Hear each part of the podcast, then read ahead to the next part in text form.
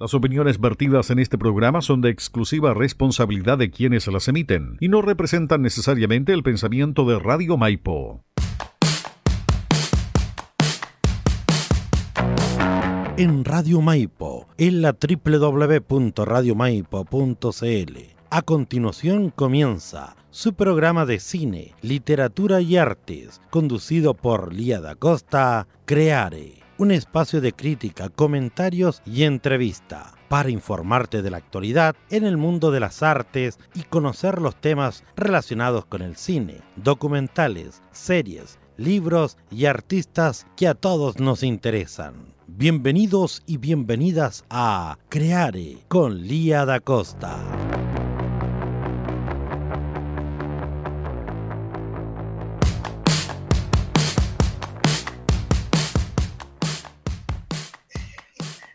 Hola, hola, buenas tardes, queridos y queridas auditoras. Aquí estamos nuevamente en una versión de su programa Creare. Y no cualquier programa, porque este es el programa número 50. Ya llegamos a los 50, que harto que me ha soportado el chelito aquí haciendo este programa. Su programa de cultura, arte y cine aquí en Radio Maipo Web.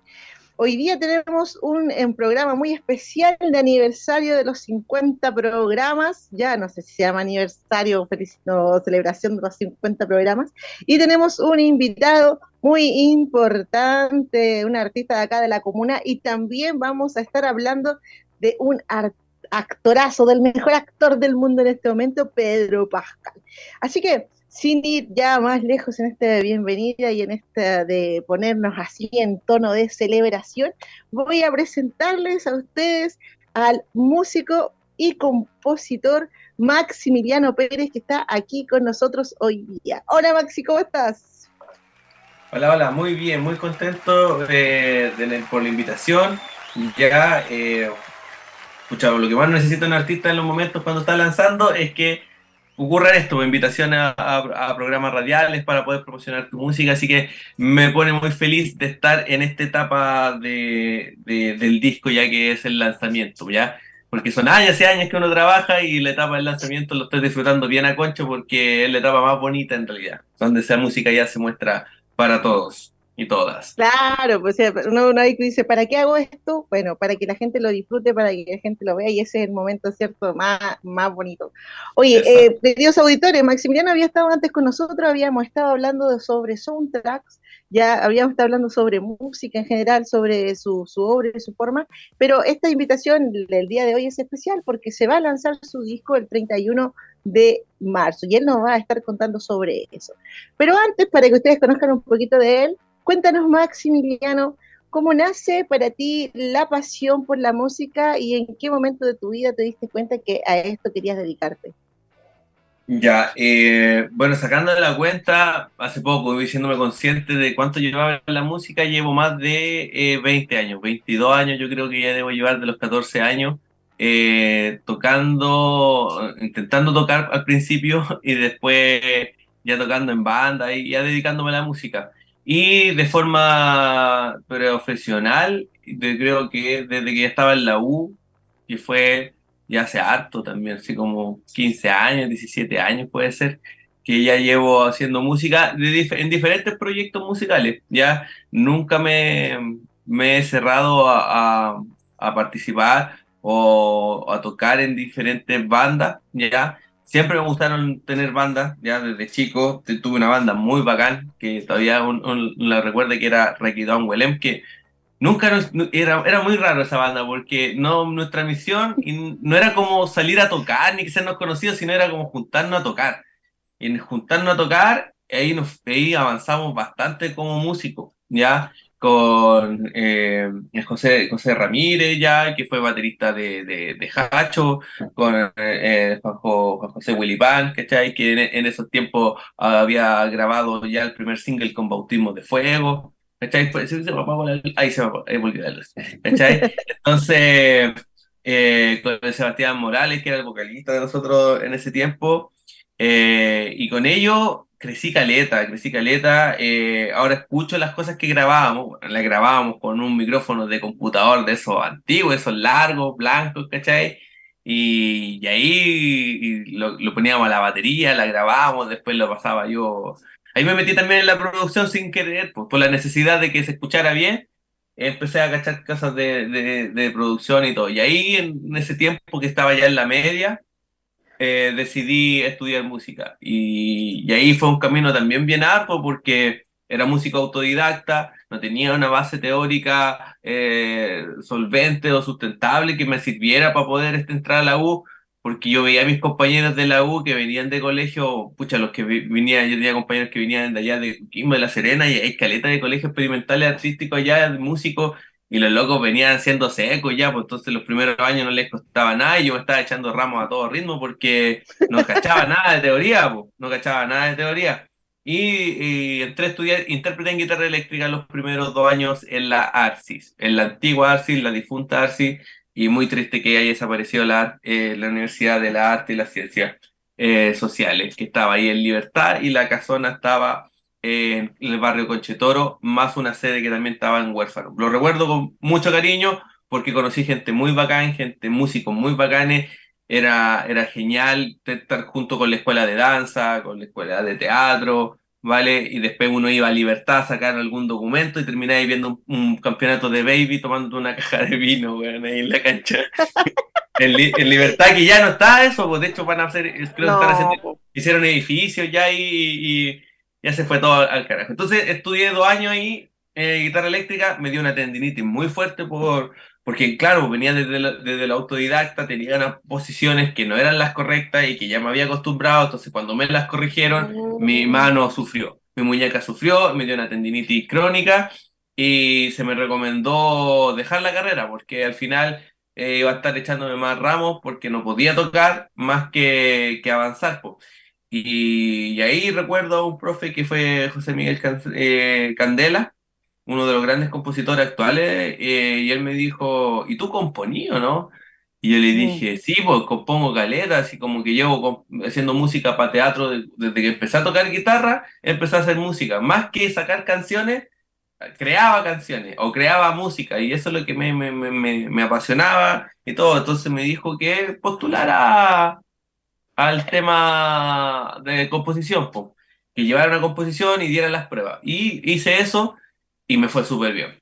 Me fue súper bien. Eh, me salté el año de iniciación al tiro en composición, entré al tiro a primer año, eh, tenía unos ramos ya hechos, por lo tanto ya tenía como de primero y segundo, y empecé a avanzar, empecé a avanzar, no me eché nunca más un ramo, eh, y, empecé a descubrir lo que de verdad me apasionaba, porque era la creación, ¿ya? Y, y cuando estaba ahí en todo eso, la ARCI entró en crisis. ¿ya? Y ahí varios, varios profesores se, se mudaron, uno de ellos era Carballo, ¿ya? O Carvalho, no sé cómo guardo Carvalho, ¿cierto? Y se fue para Arco y él nos dijo, oye, chiquillos, lo que, porque en composición éramos dos, ¿cachai?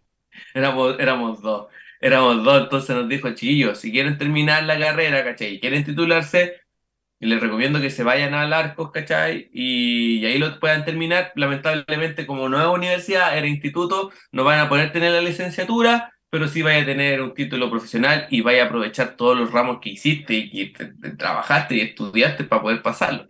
Así que ahí me mudé a Arcos y ahí, bacán, igual, ahí conocí caleta de gente, filete, bueno, conocí a, al, a Papín, que es el, el, percusionista de Nehuen Afrobeat, que también tiene sus proyectos solistas. Ya conocí eh, a los hermanos Vázquez, pero no de los Vázquez, weón. ¿Cachai? De los hermanos Vázquez eh, son unos cabros de quinta normal que hacen jazz huachaca ahora y tocan con el cutiaste, weón, tocan con los weones de los tres, ¿cachai? Y, oh, estoy diciendo carajo, disculpa.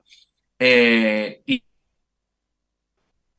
bien a los chiquillos, puedes escucharlo, los invito a escucharlo, la nueva Imperial se llama, y ellos fueron compañeros míos y, nos conocimos y la pasamos muy bien, fue muy bien también, me logré titular, me becaron, me acuerdo, eh, el último año no pagué casi nada, entonces mm, le di al clavo en el tema de la composición, ¿ya? Eh, no sé, ¿me escucháis? Oye, pega? hay dos cosas que son, sí, Sí, sí, yo estuve un poquito pegado, pero sí te, sí te escuché. No sé si era yo o tú. ¿Tú me escuchas a mí? Ya. ¿O me quedé pegada? Ahora sí. ¿Me escuchas? ¿Sí? Oye, mira, aquí hay, algo que explicar, hay algo que explicarle a los auditores, ¿cierto? Que es cuando eh, uno es músico puede ser intérprete o compositor, ¿verdad? La, eh, ser intérprete es como ya tocar la música de otros y eh, saber utilizar bien los instrumentos, etcétera, y la composición ya está más relacionada con la creación.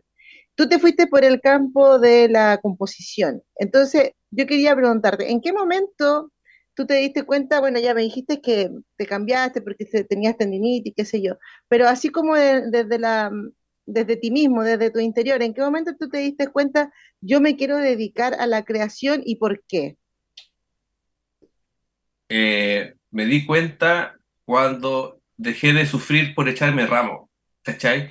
Porque no se me hacía complejo, o sea, era harto trabajo, ¿cachai? Pero lo entendía todo, entonces estaba como en otro, en otro plano completamente y dije, no, aquí realmente siento que soy bueno, no porque yo sienta que soy bueno, sino porque gente muy bacán, compositores muy reconocidos, profesores, ¿cachai? Me estaban diciendo, loco, bye, súper bien, ¿cachai? Tuve clases con Schumacher también, que recibió eh, premio en Francia por, por ser uno de los pioneros de la música electroacústica aquí en Chile, entonces como, como que esas personas me tiraron mucho para arriba, ¿cachai?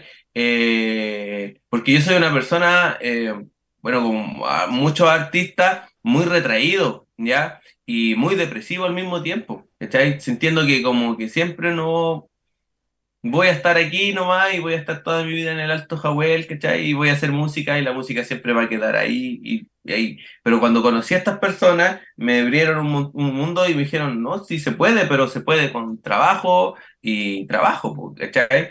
Y, para que sea un, proyecto bueno, me dijo, todos pueden hacer música, ¿cachai? Pero para que sea destacada, que tu música destaque, tiene que ser una música que se sustente con, entre todo. Todo el concepto musical, todo el concepto del artista tiene que tener un sentido. ¿Cachai? ¿Por qué? Porque lo que estábamos viviendo con la globalización, ¿cachai? Que la competencia es muy ardua porque mucha gente puede ser música, ¿cachai? Y subirla. De hecho, la mayoría de la música urbana ha permitido que cabros, ¿cachai? Que lo mejor nunca en su vida y a lo mejor ni sus papás pensaron que el cabro iba a poder estar en Spotify, ¿cachai? Y lo logran estar.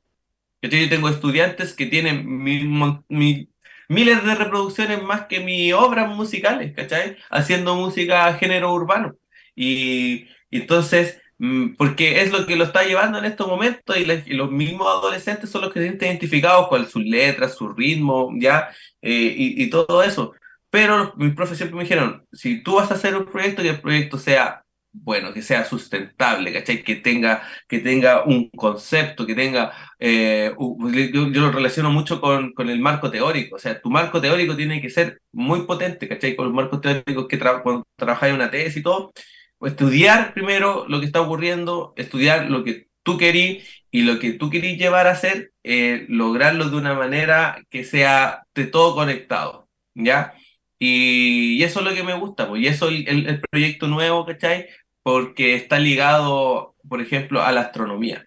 Y el estar ligado a la astronomía... Oye, pero mira, antes de, antes, de hablar de tu proyecto, antes de hablar de tu proyecto, estabas tú planteando como tu filosofía de creación, que eso es lo que me interesa mucho que quede registrado acá en, este programa, porque hacemos un podcast que está en Spotify también, de crear, donde hay un registro de varios artistas hablando de su filosofía de creación. Entonces te quería preguntar, ya, ya, me, ya me contaste más o menos cómo, cómo trabaja, pero yo, te, yo quería preguntarte, la música que tú haces entonces no tiene un sentido comercial, porque no es, la idea no es que tenga millones de reproducciones, sino que tenga como que le llegue a cierto público.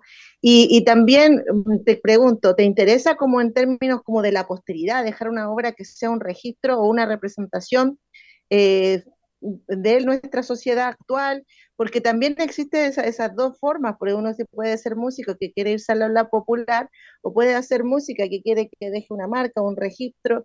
Eh, ¿cuál, es tu, ¿Cuál es tu filosofía? ¿Cuáles han sido tus motivaciones para la creación de tus obras? Yo he escuchado toda tu música, antes, me gustaban mucho las canciones cuando cantaba, me gustaban mucho las letras de las canciones, eh, hay unos temas que me los sé de memoria, Y, después empezaste a hacer otra música que es más instrumental, más de tipo conceptual, y ahora ya derechamente estamos, estamos viendo una composición eh, que es una composición instrumental completa, que tiene un concepto que en realidad es música que hay que sentir y escuchar.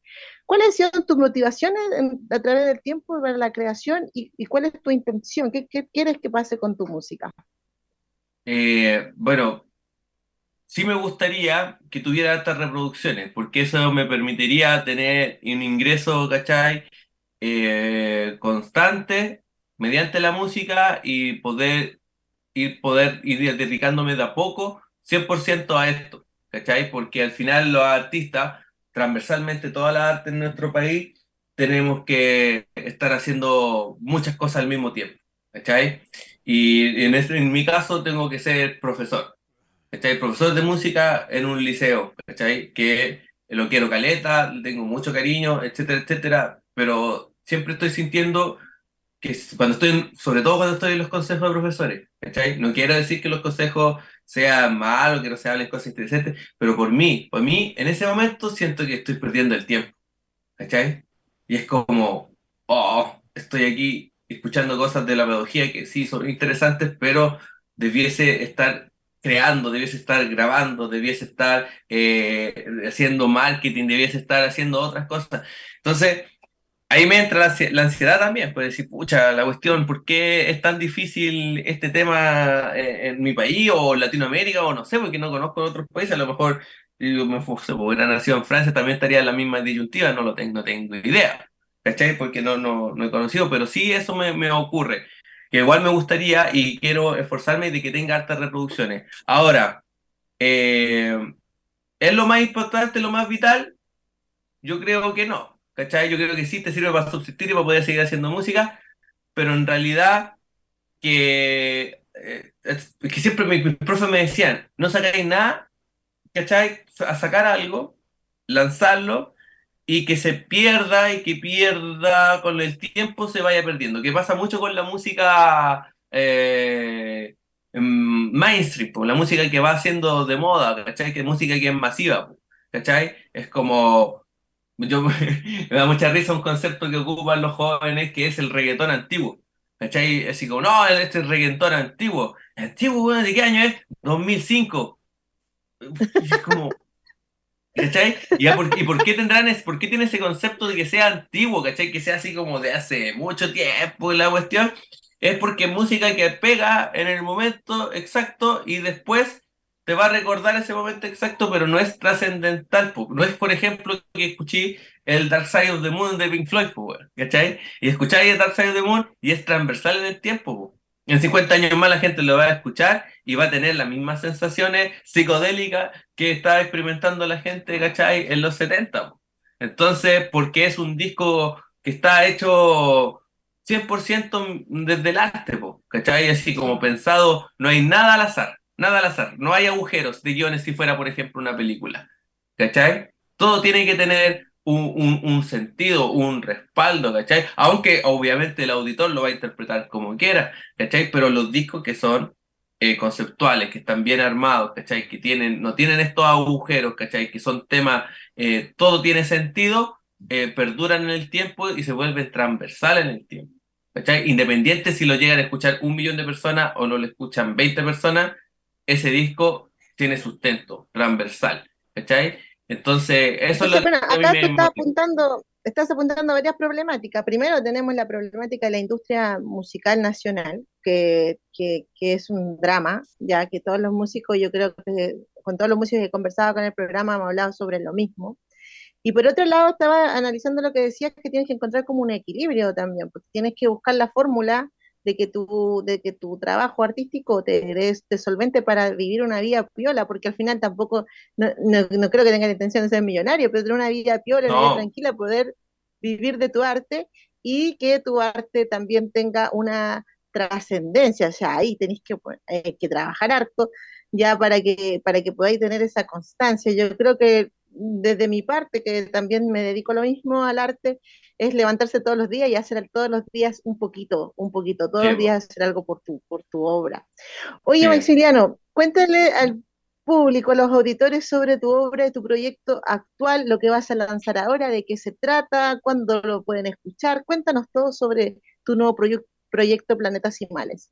Ya, bacán. Mira, eh, primero les voy a comentar de cómo nació eh, este proyecto, ¿ya? Porque, como yo les decía, o sea, como, como a lo mejor me pueden conocer como Maximiliano Pérez y estoy en Spotify y tengo lanzado un disco y todo, eh, en ese, en ese proyecto de Maximiliano Pérez ya empecé a trabajar solo. Empecé a trabajar solo y empecé a trabajar mediante eh, el, la técnica del loop, ¿cachai? Y en Ableton Live, que es el programa que me permite ir grabando y secuenciando ciertos sonidos y ciertos pasajes musicales que los puedo ir lanzando y puedo hacerme cargo yo solo de toda la música que está sonando. ¿Cachai? Cuando saqué ese disco que se llama Pasajes, se me apagó de nuevo la luz blanca, ahí volvió. Cuando saqué ese disco Pasajes, le puse pasajes por eso, porque era un disco de experimentación donde yo experimentaba con diferentes estilos musicales que fui haciendo durante todo mi recorrido, toda mi carrera, ¿cachai? El blues, el rock, ¿cachai?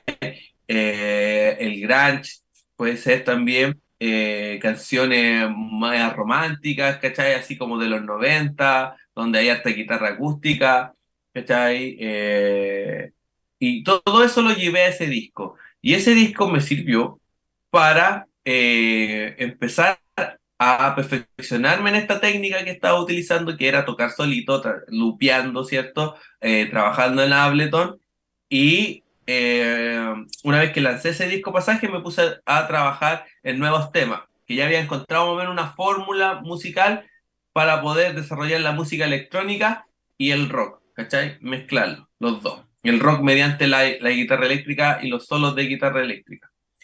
Y ahí, esto fue 2020, lancé el disco, ya como que el 2020 empecé a, darle vueltas así como, ¿cómo voy a presentar los nuevos temas?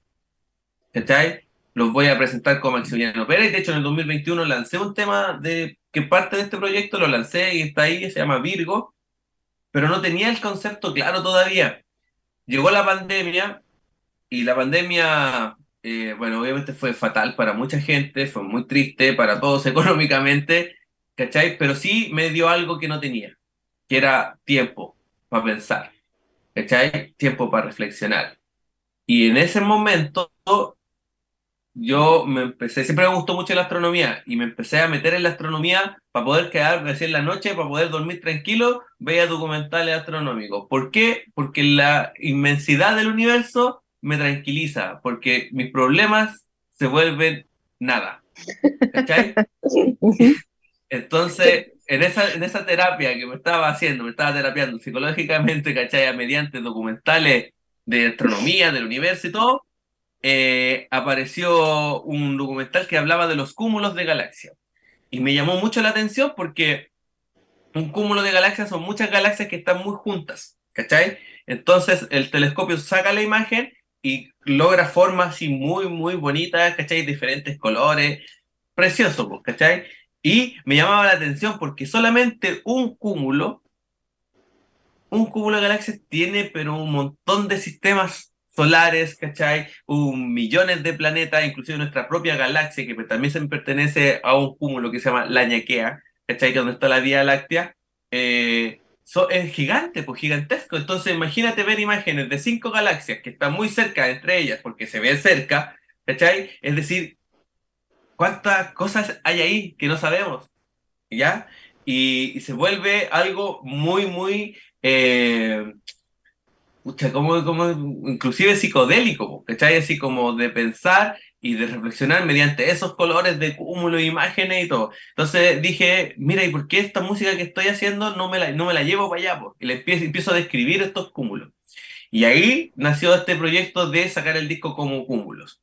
Ahora, una vez ya pensado el disco y estaba creando los temas y todo, nunca estaba seguro de lanzarlos como Maximiliano Pérez, porque yo sentía que necesitaba otra ropa. ¿Cachai? No mi ropa, porque mi ropa es esto, pues, una polera de Kurt Cobain, ¿cachai? Eh, componer música para obras de teatro, ¿cachai? Ser medio romanticón en mis letras, ser muy depresivos también de repente en las letras, ¿cachai? Y ya como que tenía que despegarme de, de eso, porque lo que estaba haciendo era algo muy nuevo, pues algo muy actual de mis 30 años, pues, ¿cachai? De mi década. Y aparte también la forma es muy vanguardista en la forma también. Sí, pues, sí, pues, y ahí mediante eh, empecé a, eh, a cachar el arte de los discos conceptuales, ¿cachai? Que, que, que ha habido en el rock y dije, ya, aquí esta cuestión tengo que darle un, un sentido, ¿cachai? Una casa nueva y, y, a partir de eso hacer música astronómica, ¿cachai? Y, y es bacán porque tengo este disco que va, está dedicado a los cúmulos de galaxias, son, van a ser 10 temas en dos partes de disco, lado A, lado B, ¿cachai? Pero también ya tengo pensado y tengo un montón de inspiración para hacer música para los ciclos lunares, para los, no sé, los planetas, no sé, infinito, ¿no? puedo, ponerme a pensar, puedo hacer un montón de cosas, puedo hacer música hasta para la materia oscura, ¿cachai? Y... Oye, ya, y entonces, entonces esta música, para que tenga hartas reproducciones, el público que la busque en Spotify, en YouTube, ¿cierto? Tiene que buscarla como planetas y mares. Y cuando la encuentre, ¿cuál es, para qué, para qué le va a servir a escuchar esta música? ¿Qué es lo que el público puede encontrar allí? Ya, mira, lo que se busca, se buscan eh, primero que es música instrumental, ¿ya? Y esta música instrumental y el disco completo te va a llevar por diferentes sensaciones y emociones, ¿ya? Eh, porque tiene temas a partir de cúmulos que yo que los, lo, lo aprecié de esta forma, muy tranquilos, inclusive tristes, ¿cachai? Pero otros temas son muy caóticos y muy movidos, donde inclusive es tecno, ¿cachai? Tecno con un solo de guitarra arriba, ¿cachai? Y es como... Eh, la idea es como, como eso, porque todos miramos hacia el universo y miramos y decimos qué hermoso es el universo, pero el momento debe ser decir que es hermoso es muy caótico, ¿cachai? Entonces el disco pasa por el que es hermoso, ¿cachai? Es tranquilo, se está moviendo, se pone caótico, se vuelve a estar tranquilo, vuelve a ser caótico, ¿cachai? Y ahí todos los temas tienen como esas cargas de emociones. Entonces, en un tema te dan ganas de bailar y en otro tema te dan ganas de estar acostado, ¿cachai? Así como para quedarte dormido, o otro tema te va a dar para dejar para poder estudiar, ¿cachai? Eh, otro tema, no sé, pues te va a acompañar haciendo aseo, otro tema te va a acompañar cuando te pateó tu pololo o tu polola, ¿cachai? Eh, da lo mismo en el sentido me parece que, genial porque... que tiene diferentes emociones.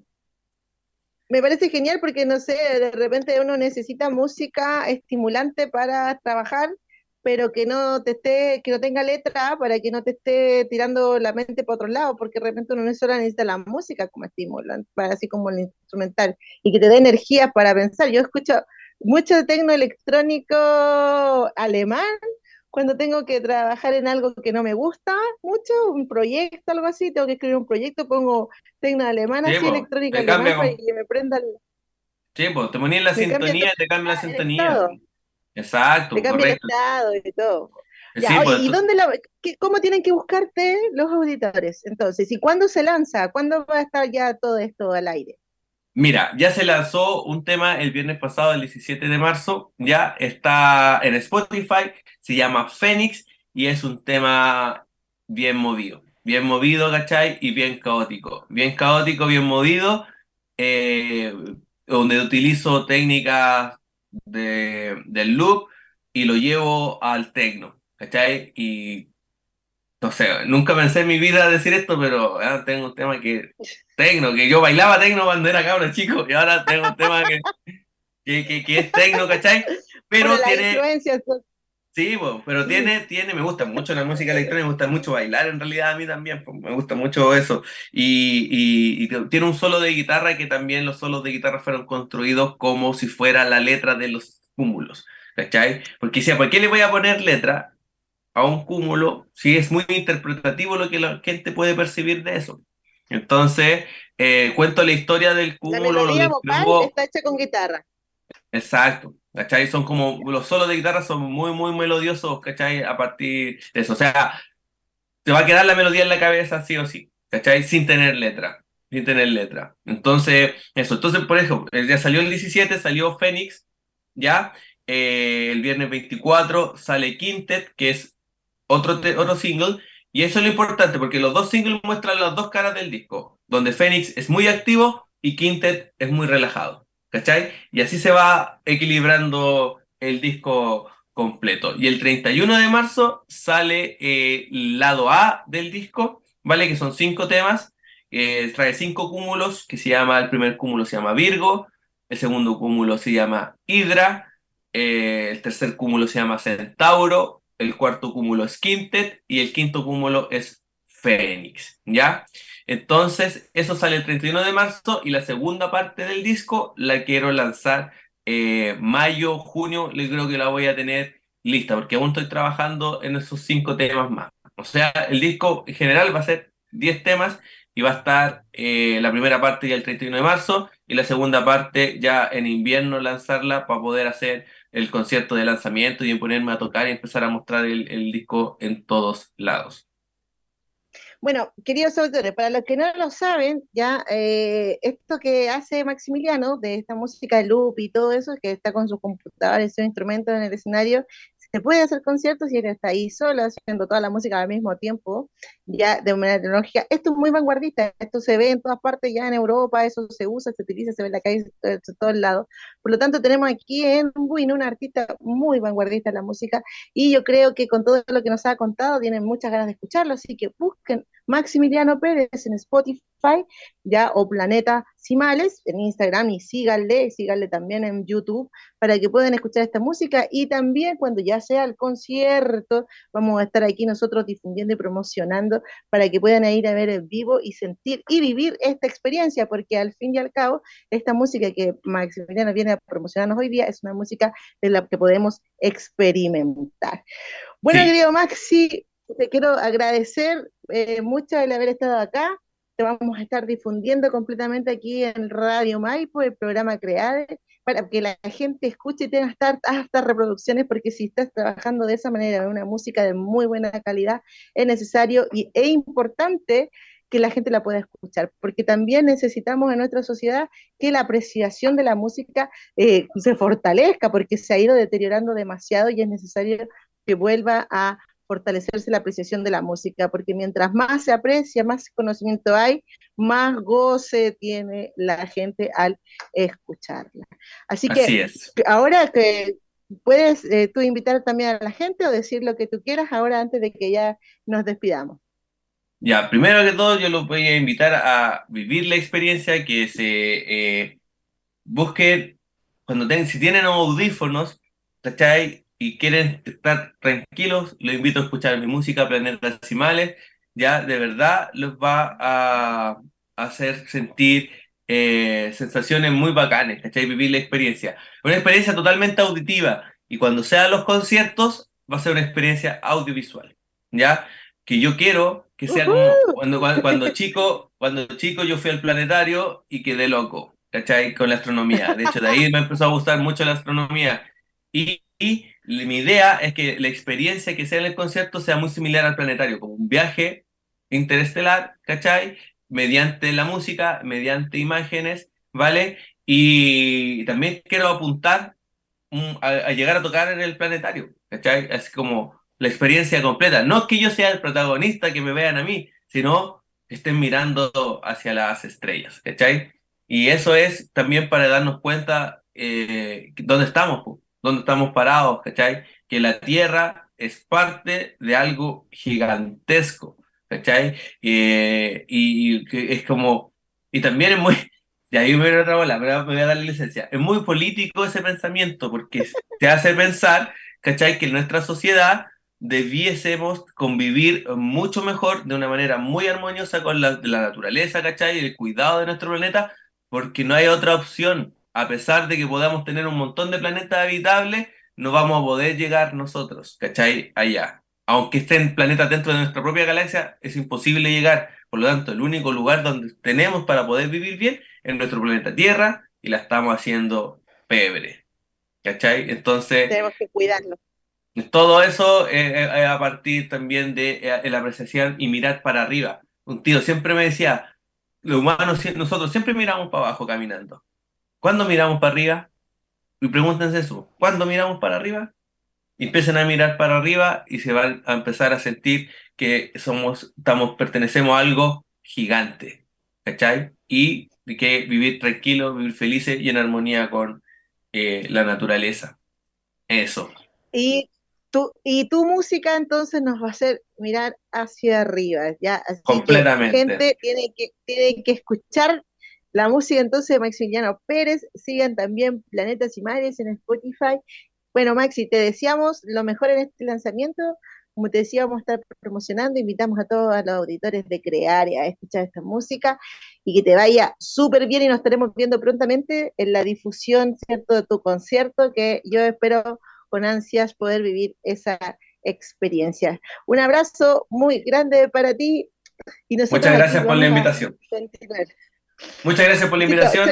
Feliz, muchas gracias. Nos vemos, que estén muy bien. Gracias, Maxi. Chao, chao. Chao.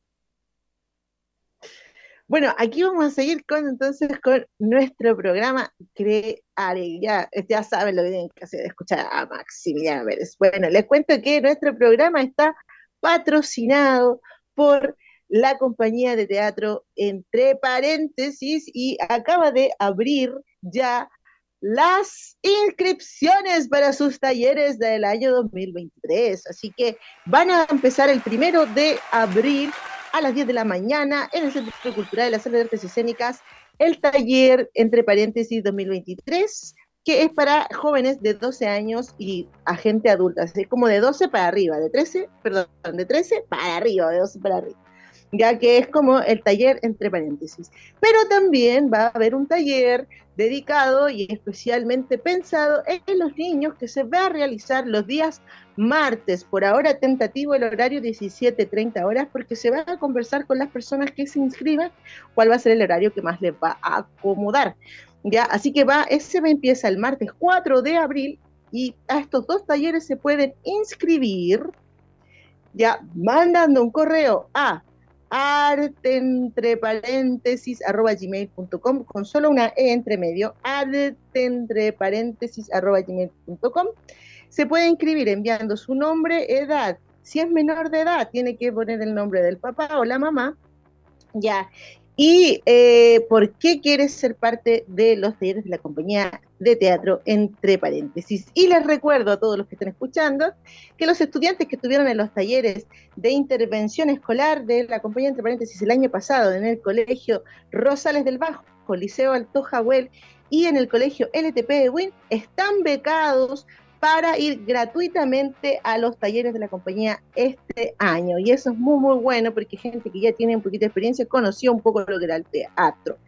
Ya em, los que no están becados tendrán que pagar una mensualidad. La de los niños cuesta 20 mil pesos mensuales y la otra cuesta 15 mil pesos mensuales. Cualquier duda que tenga pueden escribir al inbox de Instagram de la compañía que es arrobarte entre paréntesis o acompañar Teatro entre paréntesis en Facebook, también pueden escribir y consultar sus dudas. Ya, así que ya saben, inscríbanse, inscríbanse porque ya están abiertas, ya están abiertas las inscripciones, inscripciones para los talleres de teatro de la compañía entre paréntesis del 2023. Bueno, seguimos acá con su programa, el número 50. ¡Uh! no sé, no sé si el chelo me puso ahí las fanfarrias en este momento. Ya, y para celebrar eh, los, los, 50 teníamos como invitado, ¿cierto? Maximiliano Pérez, una, un artista local, vanguardista, músico, compositor, creador, que ha hecho música en la compañía de teatro entre paréntesis y también ha hecho ha sacado sus discos y ha tocado muchísimas más bandas.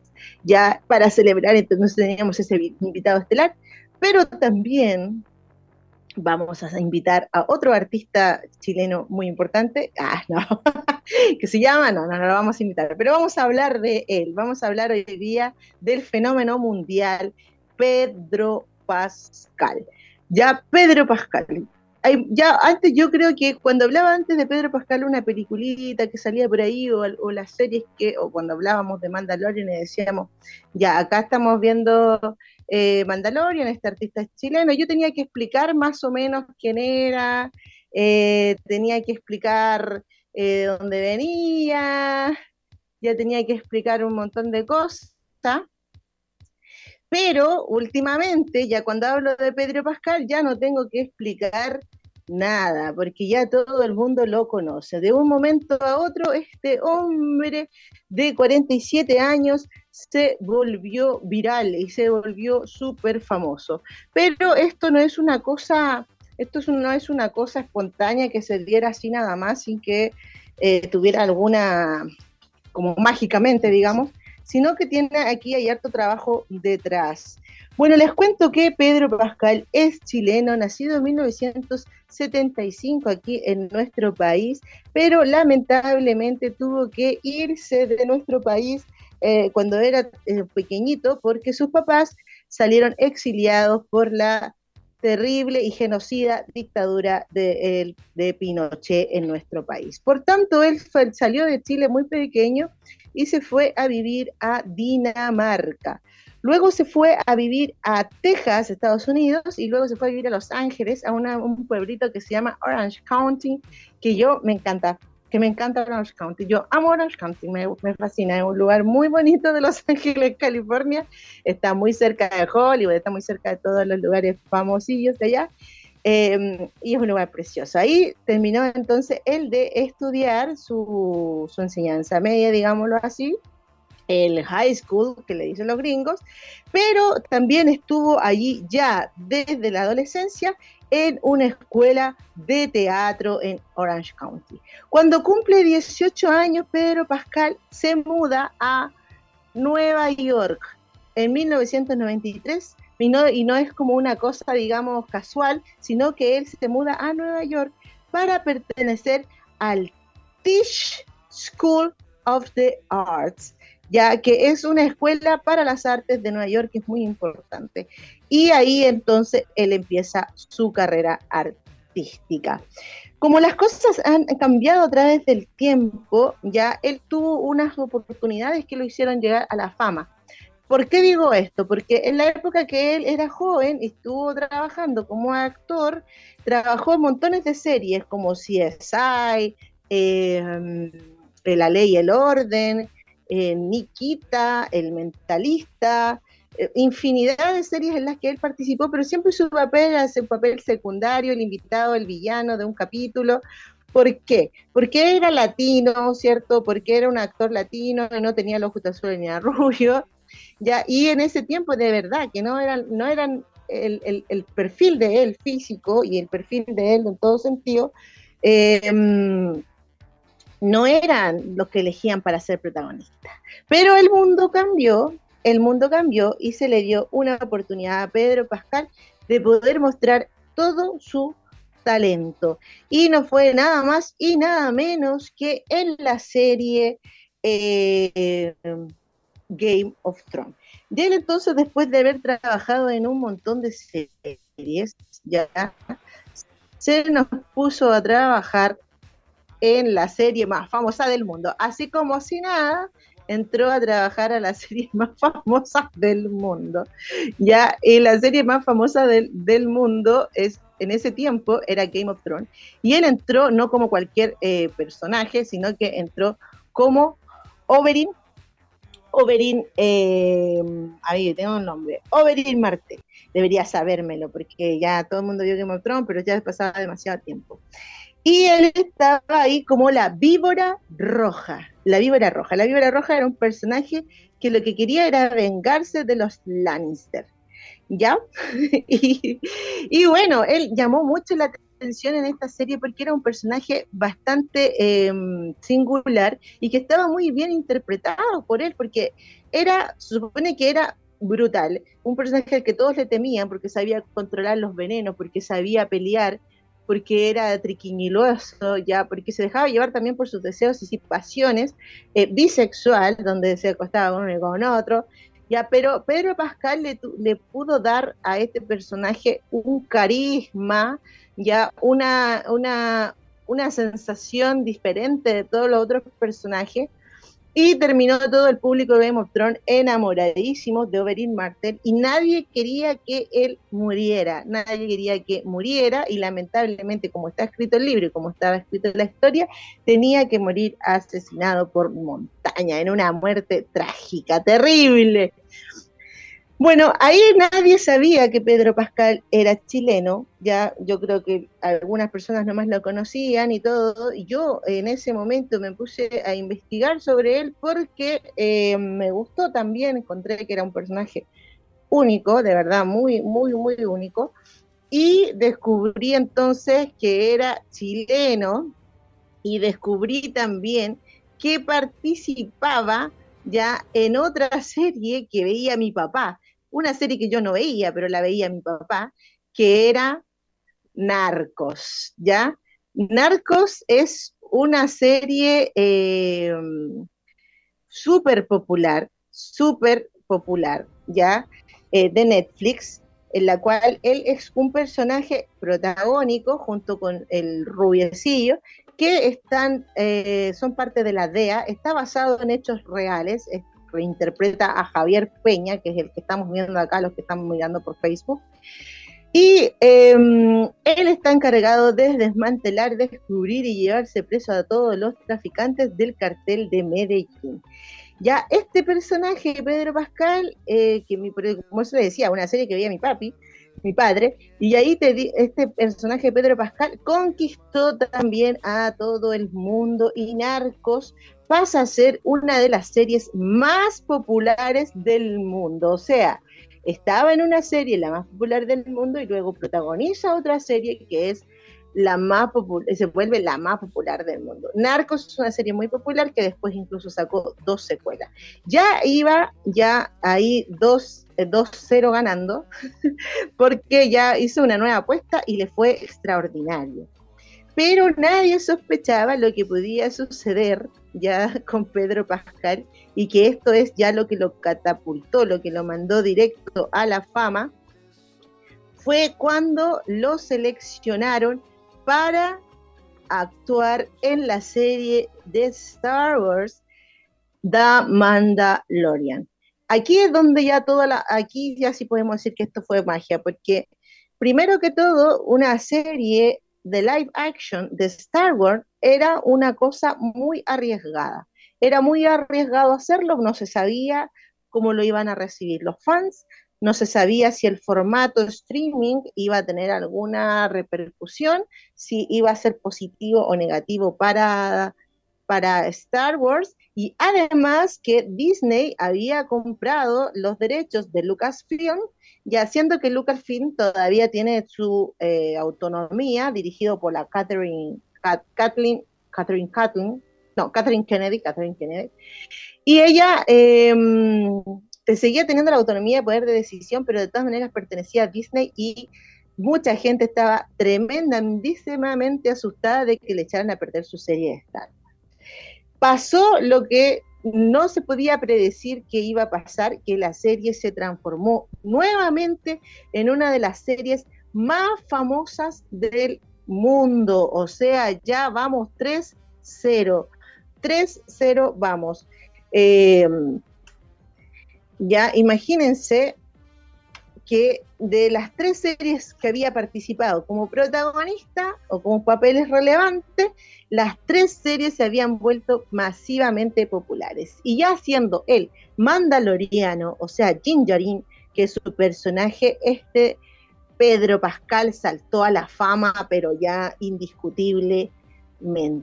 Él es el Mandaloriano y hace poco se estrenó la tercera temporada que, eh, bueno, ¿qué quieren que les diga? Está re buena, está muy buena y cuando termine la vamos a comentar más a cabalidad, pero es una serie que ya se solidificó, una serie que, que ya los, los, creadores tienen la libertad de hacer lo que quieran, porque se nota inclusive que esta tercera temporada viene con un montón de presupuesto, porque en la primera y segunda temporada y también en Boba Fett, donde hace su aparición, eh, en Mandalorian, Jin deja la patada con personajes que aparecen de las sagas originales eh, y también con un personaje amado por todo el mundo que es Grogu y la gente admira y se sorprende muchísimo del carisma de Pedro Pascal que transmite a pesar de estar casi toda la serie con una máscara. Yo me he encargado de ver todo esto todo el tiempo y lo que les puedo decir que tiene más destacable el personaje y que es lo que me hace sentir orgullosa es, son sus características sacadas de la idiosincrasia y de los modismos y formas de lo que tienen los chilenos. La forma de caminar, la forma de pararse, la forma de moverse, muchas veces la forma de reaccionar, que también se le debe a Pedro Pascal, porque incluso el director ha dicho que lo ha dejado improvisar para tener ciertos aspectos de exploración del personaje que el mismo Pedro Pascal ha realizado. Y también esta serie tenía una tecnología novedosa, etc. La cosa es que es tremendamente famosa y popular. Y inclusive le ha ido mucho mejor a las siguientes series que se hicieron de Star Wars, que eh, por ejemplo hicieron también Obi-Wan Kenobi, que son cuatro episodios, que está buenísima, pero Mandalorian es más popular aún, o sea, ha sido más vista. Bueno, antes de que se estrenara esta tercera temporada y que todos estaban esperando, se estrenó en HBO, ahora una serie protagonizada completamente por él, una serie que tiene una fanaticada inmensa porque es un videojuego transformado en una serie y pudimos ver completita en el verano de, febrero a marzo, ¿cierto? O fue de antes, parece de enero, no me acuerdo.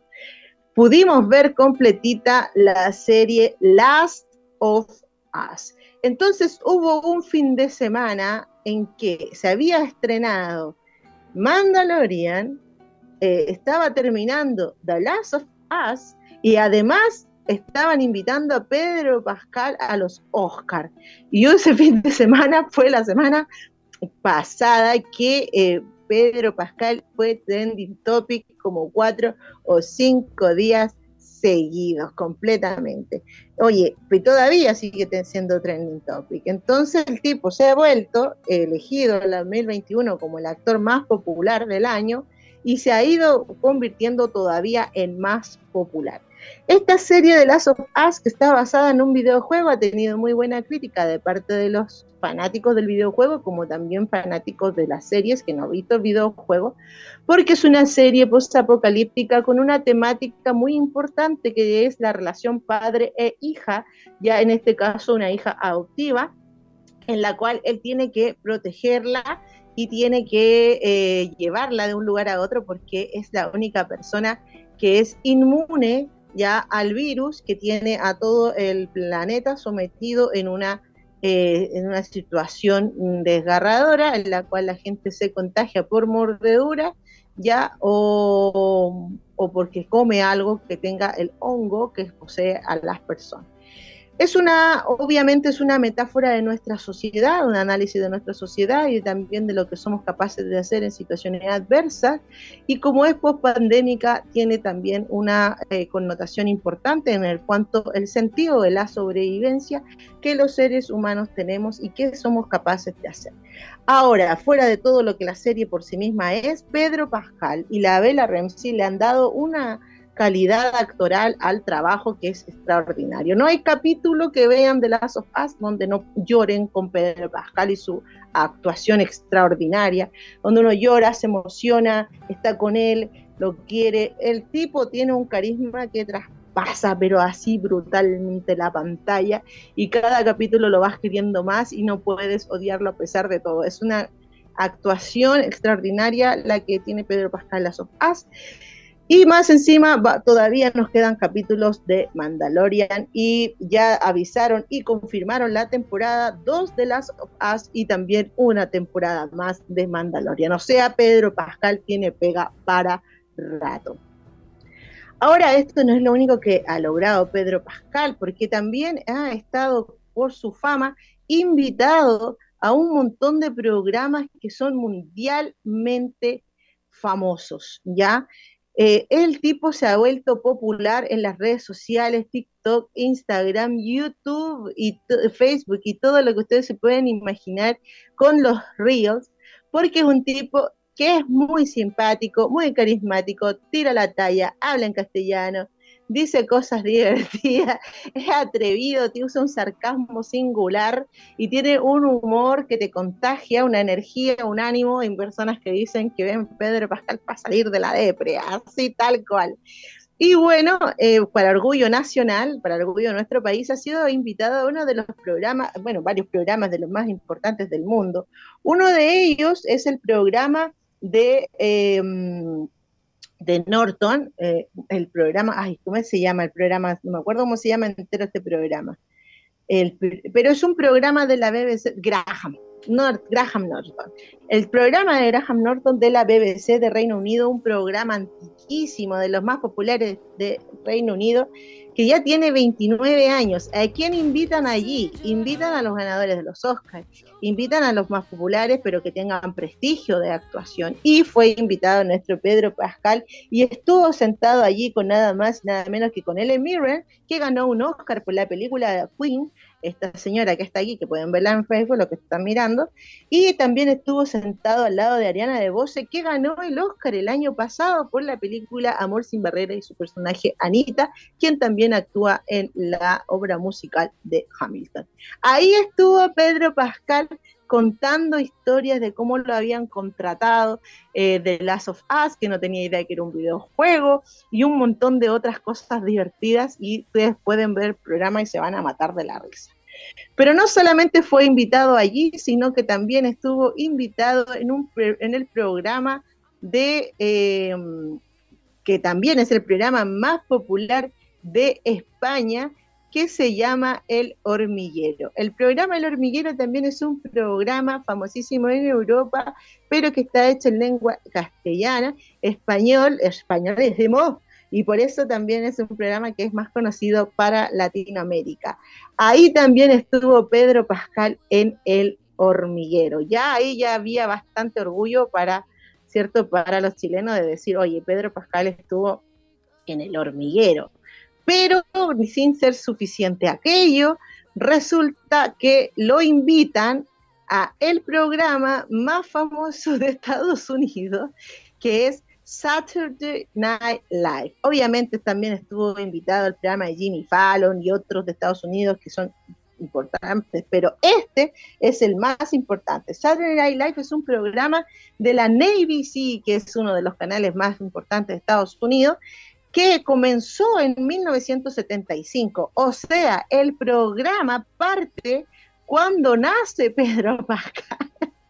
Por lo tanto, toda la vida de Pedro Pascal, toda su vida existió, toda la vida de Pedro Pascal existió Saturday Night Live y de repente tiene 47 años y lo invitan. Ahora, cuando te invitan a Saturday Night Live, Saturday Night Live no es cualquier cosa, porque tú no vas como un invitado, vas como el anfitrión, o sea, te transformas en el que anima y te transformas en el protagonista de todos los sketches, que son estilos Happening con Ja, y además tú presentas a una banda importante y en el caso de Pedro Pascal le tocó presentar a la banda Coldplay. Aquí sí que podríamos hinchar el pecho de orgullo porque tanto la promoción como en el programa mismo Pedro Pascual habló, de Chile, de su condición de refugiado al llegar a Estados Unidos, habló también de su madre, Coldplay le dedicó una canción a su madre en el programa y en el última instancia aparece también con una bandera de Chile en la polera.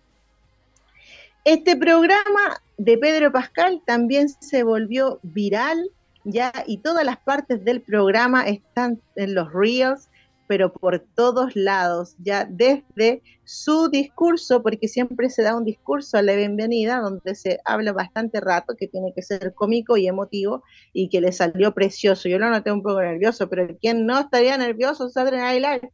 Y dijo, habló, ¿cierto?, de su realidad, tiró unos chistes, se emocionó y estuvo maravilloso. de enamorarse de Pedro Pascal con ese discurso que se mandó y realizó unos sketches que también se han vuelto súper populares, ya entre ellos interpretando a una mamá latina, ya, que está súper divertido, y hizo un sketch también siendo Mario de Mario Kart, un sketch de Mario Kart que también fue muy, muy, muy comentado porque va a salir la película de Mario Kart prontamente con Chris Pratt como la voz de, y pero aquí físicamente para el live action, porque la que va a salir es animada, todo el mundo está sugiriendo que sea Pedro Pascal, Mario de Mario Kart, que fue muy comentado aquello, y bueno, entre otras hizo, hizo un homenaje al Happening con Ja, con El Enfermo, ya que eso fue muy bonito porque fue un guiño para, los, para todos los chilenos.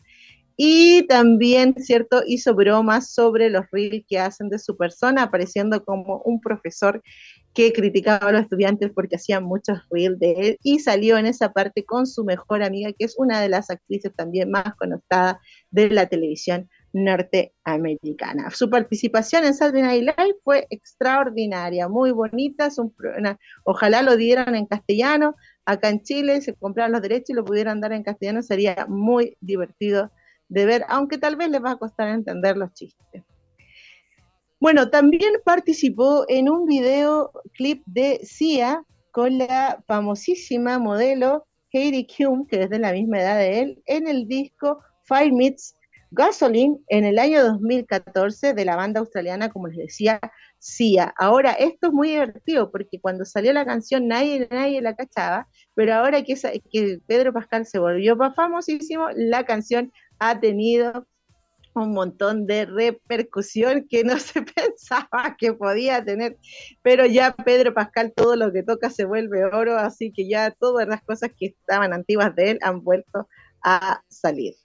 Y bueno, eh, estamos, bueno, y también lo más importante de todo es que apareció igualmente, ¿cierto?, en los Oscar, ya, y esta presentación ahí, bueno, es muy divertido porque se robó la, película, se robó la película de todos, de todos los invitados allí. Al principio lo mencionaron en el discurso inicial y ahí quedó listo ya un GIF y un reel para toda la vida. La Salma Hayek corrió para sacarse una foto con él, presentó junto a Elizabeth Olson, que es una eh, que es la, la reina escarlata, o sea, la bruja escarlata, que es una de las actrices más cotizadas hoy en día, y todo el mundo estaba pidiendo que ellos también hicieran una película. Ya, así que estuvo, pero maravilloso Pedro Pascal en los Oscars, pedacísimo de actor, que ni siquiera estuvo nominado alguna vez y no estaba nominado ahora, pero que te inviten a los Oscars sin haber sido parte de una película nominada, sin haber estado nominado, sin haber ganado nunca un Oscar, significa que tu nivel de popularidad es lo máximo, porque ¿con quiénes han hecho esa excepción? Con los actores de Crepúsculo, por ejemplo con los actores de los Juegos del Hambre. Y ahora hicieron esa excepción con Pedro Pascal y además lo mencionan en el discurso de inicio. O sea, es mundialmente famoso, tanto así que lo invitaron a los Oscars.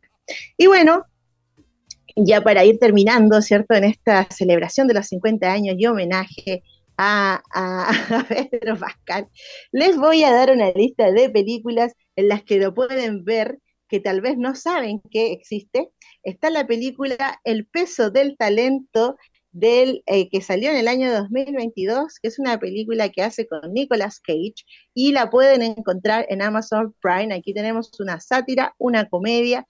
Es maravillosa, no, les voy a contar nada porque les va a fascinar. Ya eh, les voy a mostrar también otra película, bueno, también sale en Wonder Woman, donde hace de villano y eso sí, muchas veces ha hecho de villano y no nos hemos dado cuenta. En Wonder Woman también aparece como villano Pedro Pascal. La película, la segunda parte de Wonder Woman, que es Wonder Woman 1984, también aparece de villano en Kingsman, El Círculo Dorado, ya aquí sí que han hecho un montón de reels sobre él, eh, esta película, porque Kingsman Círculo Dorado se trata de los agentes de Inglaterra que se juntan con sus homólogos o la gente parecida a ellos, que tienen una agencia en Estados Unidos y él es parte de esa agencia como un cowboy y también es el villano, ¿ya? Y también eso lo pueden encontrar, eh, eso parece que está en HBO, eso no estoy seguro. También tiene una película que aparece de villano con Denzel Washington que se llama El Justiciero 2, que salió en el año 2018. También tiene una película con Matt Damon que eh, salió en, a ver, la película, esta película, La Gran Muralla, salió hace rato. Ya, yo me acuerdo que yo la vi, dije yo, oh, sale Pedro Pascal, así que la voy a ver. Y la vi solo porque salía Pedro Pascal. Pero es una película de colaboración china-norteamericana que también la pueden encontrar en las plataformas del año 2017. Se llama La Gran Muralla, que también sale peleando, tiene un personajazo allí, muy bueno. También la pueden encontrar en otra película que está en Netflix, esta no es tan conocida y se llama La Triple Frontera. Y aquí aparece con Charlie Hunnam, que es de los Titanes del Pacífico, aparece con Oscar Isaac, que es de Star Wars, de la última trilogía, aparece Ben Affleck igualmente, ya, y son veteranos de guerra de fuerzas especiales que están en una misión que les conviene solo a ellos mismos y para sobrevivir tienen que atravesar la cordillera de los Andes y están en la frontera entre Perú, Brasil Bolivia, creo, no estoy segura cuál, pero están ahí en esa frontera y luego tienen que salir de los Andes. Una película de acción súper entretenida que también la pueden encontrar en Netflix, ya donde también trabaja la actriz de Andor, ya la protagonista de Andor, la Adria Arjona. Hay otra película de acción que eh, se llama Prospect, ya eh, de ciencia ficción, que es del espacio, es una película espacial que salió en el 2008, que también está en Netflix, y es curioso porque es muy parecida también a el tema de que siempre está con un hijo adoptivo, bueno, aquí también, pero acá es el villano, esa se llama Prospect. También pueden encontrar en Amazon Prime una película que se llama Bubble, Bubble, que es una sátira ya donde tiene un personaje muy, muy gracioso, Pedro Pascal, que se las recomiendo, que se trata de unos actores que en pandemia intentaron hacer una película y tuvieron que irse a vivir todos juntos a un, eh, a un hotel y pasa un montón de cosas con actores que son vanidosos, que tienen problemas psicológicos. Es muy graciosa, se llama Bubble, es una sátira, película extraña. Eso es súper, súper, súper, súper rara. Y para los niños, ya que esta película siempre la vi, la vi varias veces porque la vi con mi hijo, él tiene la película Super Heroicos que también está en Netflix. Así que Pedro Pascal, hay muchísimo, muchísimo para rato. Lo celebramos este fin de semana gigantesco que tuvo él en los Oscars, donde todos se querían sacar fotos con él. Lo celebramos porque es chileno, lo celebramos por su talento, lo celebramos por todo el trabajo que ha realizado, por las super series que está haciendo y lo traemos hoy día a nuestro programa porque también estamos celebrando nosotros el programa número 50. Así que queridos auditores, con esta hermosa imagen de Pedro Pascal y con todo lo que les pude contar hoy día sobre él y con la gran entrevista que tuvimos de Maximiliano Pérez, este programa patrocinado por la compañía Entre Paréntesis ¿cierto? Celebra sus 50 capítulos, sus 50, que parece que dije 50 años, 50 capítulos, ya logramos los 50 capítulos, así que lo estamos celebrando. Y atentos a las redes sociales, porque en Instagram vamos a tirar ahí por ahí un concursito para celebrar estos 50 capítulos cuando tengamos el lanzamiento por Spotify. Con eso me despido, agradecida a Marcelo agradecida de Chelito, agradecida de Radio Maipo de darme la oportunidad de poder hacer este programa, que es algo que me fascina, ya eh, estar aquí con ustedes contándole todas estas cosas. Así que muy feliz me voy y me despido hasta el próximo martes con un nuevo episodio de Creare, su programa de cine, arte y cultura. Adiósito, bye bye, chau chau.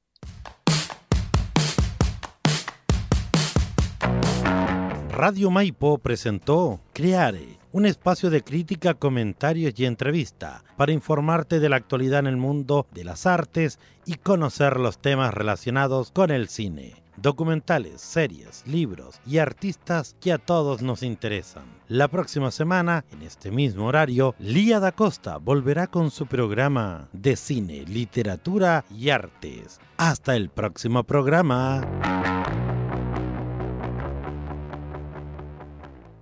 Las opiniones vertidas en este programa son de exclusiva responsabilidad de quienes las emiten y no representan necesariamente el pensamiento de Radio Maipo.